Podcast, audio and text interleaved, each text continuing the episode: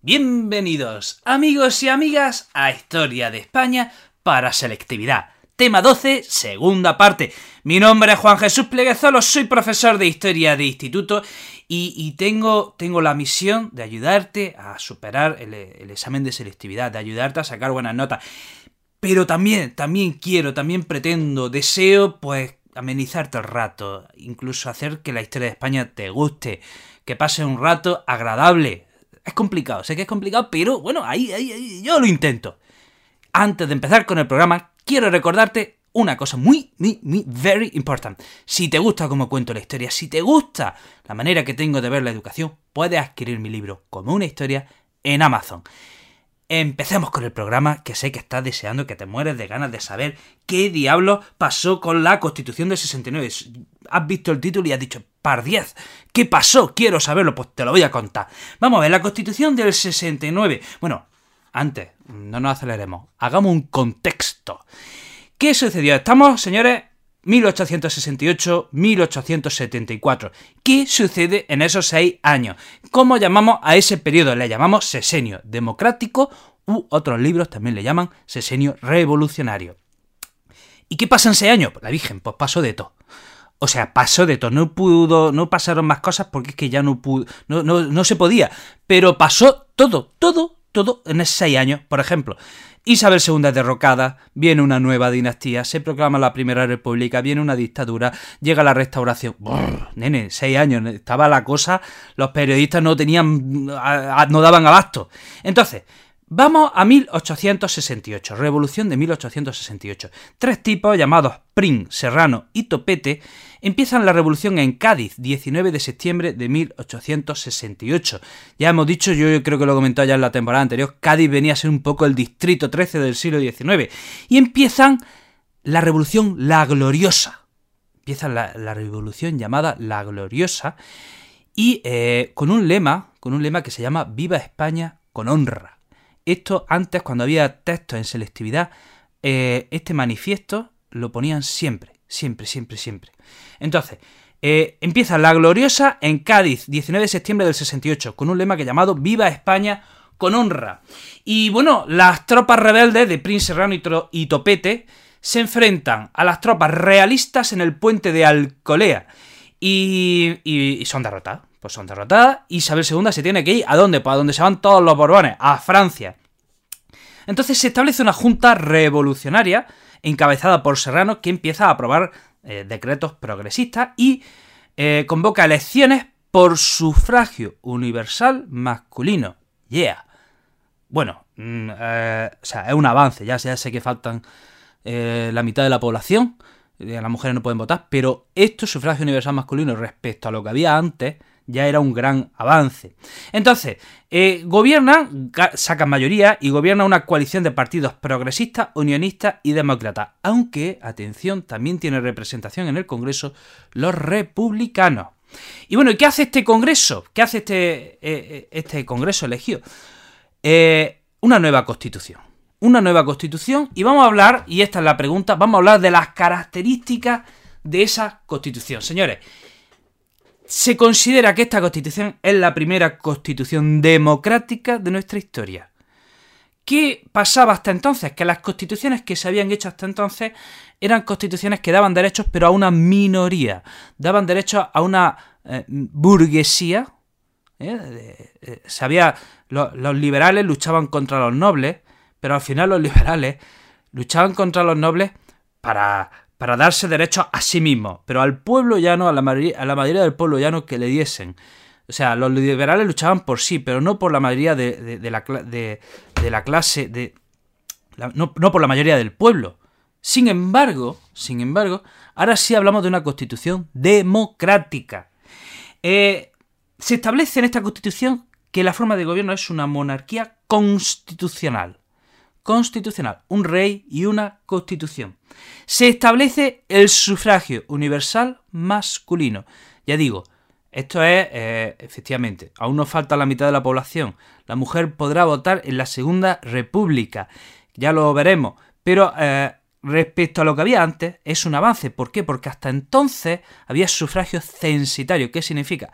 Solo podían votar una parte de la población masculina con una elevada renta. Pero ahora ya tenemos sufragio universal masculino. Y esto es lo importante, señores, se conceden una amplitud, se dan, se reconocen amplios derechos individuales. Por ejemplo, la libertad de expresión. Libertad de expresión. Qué importante esto. Yo aquí siempre que llego a estos temas eh, hago un gran debate con mis alumnos, de estos que mi alumnos, sí, sí, debate, profe, así nos damos clase, sobre la libertad de expresión, que tengo la sensación, no sé qué piensan ustedes, de que hoy día ah, vivimos malos tiempos para la libertad de expresión. señores, derecho a la reunión, se recoge en la Constitución el derecho a la reunión, se permite que la gente se pueda reunir para hablar de lo que quiera, por ejemplo, para fundar un partido, para fundar un sindicato. Atención, se reconoce el derecho a la inviolabilidad del domicilio. Nadie... ¿qué, se consigue con esto? Que el poder no pueda abusar del individuo y entrar a tu casa porque sí. No, no, no, no, no. Tu domicilio es inviolable. Y atención, fíjense de lo que se preocupaban, algo que también, por desgracia, tenemos que recuperar. Se reconoce el derecho a la inviolabilidad de la correspondencia. Toma ya. Toma ya. O sea, eh, esta gente se nos ha adelantado 150 años. Por favor, que se recupere este derecho, que es muy importante. Eh, muy importante, se reconoce, se, establece que el poder legislativo está en las Cortes. Y aquí hago un paréntesis porque quiero explicar un concepto que ya he explicado 80 veces, pero lo quiero explicar 81 porque es muy importante. Señores, ¿cuántos poderes hay? ¿Cuántos poderes hay? Muy bien. Poder legislativo, ejecutivo y judicial. Poder ejecutivo ejecuta la ley. Poder legislativo hace la ley. Poder judicial administra la ley. ¿Quién tiene el poder judicial? Los jueces. ¿Quién tiene el poder legislativo? Los políticos del Congreso. Del Congreso. ¿Quién tiene el poder ejecutivo? Pues eh, hoy día, hoy día hablamos de policía y guardia civil. Eh, en el siglo XIX hablaríamos, quizá hablaríamos más del ejército, ¿vale? Esos son los tres poderes. Y aquí viene lo importante. Esta, aquí viene esa idea que yo le digo a los alumnos. Si la entiendes, te doy el 10. O sea, si entiendes esta idea, te pongo un 10. O sea, no que termine el curso firmo. Que termine el curso y que solo te hayas quedado con esta idea que voy a decir, porque es fundamental, señores, los tres poderes, ¿por qué tienen que estar separados? ¿Por qué tienen que estar separados? Porque si los tres poderes están separados, se pueden vigilar uno a otro y evitar que uno de los tres poderes derive en la corrupción. Porque si uno de los tres poderes eh, deriva en corrupción o en tiranía, los otros dos poderes sirven de contrapeso y podrán pues, salvaguardar eh, los derechos del ciudadano. ¿Cuál es el problema? Que cuando los tres poderes están juntos, cuando están juntos, eh, si se corrompe el poder, ¿a quién recurre el ciudadano? A nadie. A nadie, no tiene a quién recurrir. Pero si los tres poderes están separados y el poder legislativo se corrompe, o bien el judicial o bien el legislativo, los ciudadanos podemos recurrir a los otros dos poderes para que nos protejan. Bien, espero que esto se haya entendido porque es muy importante. Ya, entonces decimos que el poder legislativo está en las Cortes. ¿Vale? Otra cosa importante. En la Constitución se reconoce el culto católico como oficial del Estado, pero se permite el ejercicio de otras religiones. ¿eh? se permite el ejercicio de otras religiones. Fíjense, vamos a leer algunos de los artículos de esta Constitución que me parecen muy bonitos y muy interesantes. Miren, en el artículo 2, nada menos y nada más, dice, ningún español ni extranjero podrá ser detenido ni preso sino por causa de delito. Esto, ¿qué viene a decir? Habla de la presunción de inocencia. O sea, nadie te puede detener si no hay pruebas. Si no has hecho nada, nadie te puede detener. En el artículo 17, esto me parece brillante, hermoso, un poema, dice el artículo 17. Tampoco podrá ser privado ningún español del derecho de emitir libremente sus ideas y opiniones, ya de palabra, ya por escrito, del derecho a reunirse pacíficamente, del derecho a asociarse por todos los fines de la vida humana que no sean contrarios a la moral pública, y por último, del derecho de dirigir peticiones individuales a las Cortes, al Rey, etc. ¡Wow! Eh, qué importante, qué interesante. ¿eh? Eh, habla derecho a emitir las opiniones libremente, derecho a reunirse, derecho a asociarse. Atención, artículo 21, fundamental este también. Dice el artículo 21 de la Constitución del 69. La nación se obliga a mantener el culto y los ministros de la religión católica. El ejercicio público o privado de cualquier otro culto queda garantizado a todos los extranjeros residentes en España. ¡Wow! Esto es un paso de gigante. Esto es, esto es una medida muy progresista. Oye, que estamos hablando de 1869. ¿eh? 1869. Esto en estos tiempos era una auténtica revolución. ¿eh? Garantizar a todos los extranjeros residentes en España el culto a otra religión. ¿eh?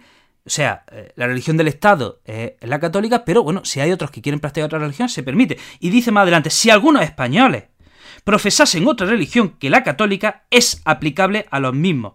Todo lo dispuesto en el párrafo anterior. O sea, que los españoles también se pueden convertir a otras religiones. Esto es, ya digo, muy progresista. Y me parece interesante también otro artículo, y aquí va otro concepto que te pondría un 10 o un 200 si pudiese, si lo entiendes.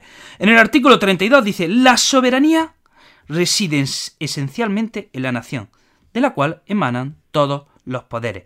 Dice, la soberanía reside en la nación. ¿Y qué es la nación? El conjunto de todos los españoles. Mm, señores, ¿cuál es el concepto contrario a esto? O sea, si la soberanía reside en la nación, hasta entonces, ¿dónde había residido?